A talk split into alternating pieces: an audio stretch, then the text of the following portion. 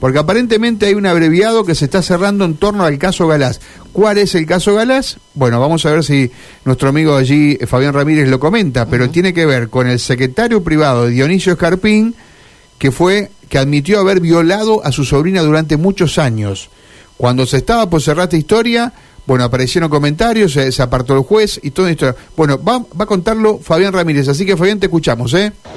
Hola, muy buenos días compañeros de Radio M. Estamos saliendo de lo que es el Tribunal de la Ciudad de Reconquista con la presencia de los jueces Martelossi, Gon y Zen. Se acaba de homologar eh, el acuerdo abreviado que había iniciado hace aproximadamente dos meses el caso Galás.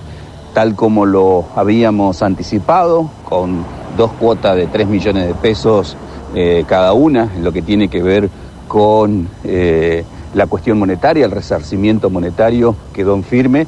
Eh, el acusado ya ha pagado la segunda cuota precisamente y lo que tiene que ver ahora con los pasos procesales, bueno, ya ha pasado a la celaduría a cumplir el acuerdo que se había pactado, el acuerdo abreviado que se había pactado en los tribunales de nuestra ciudad.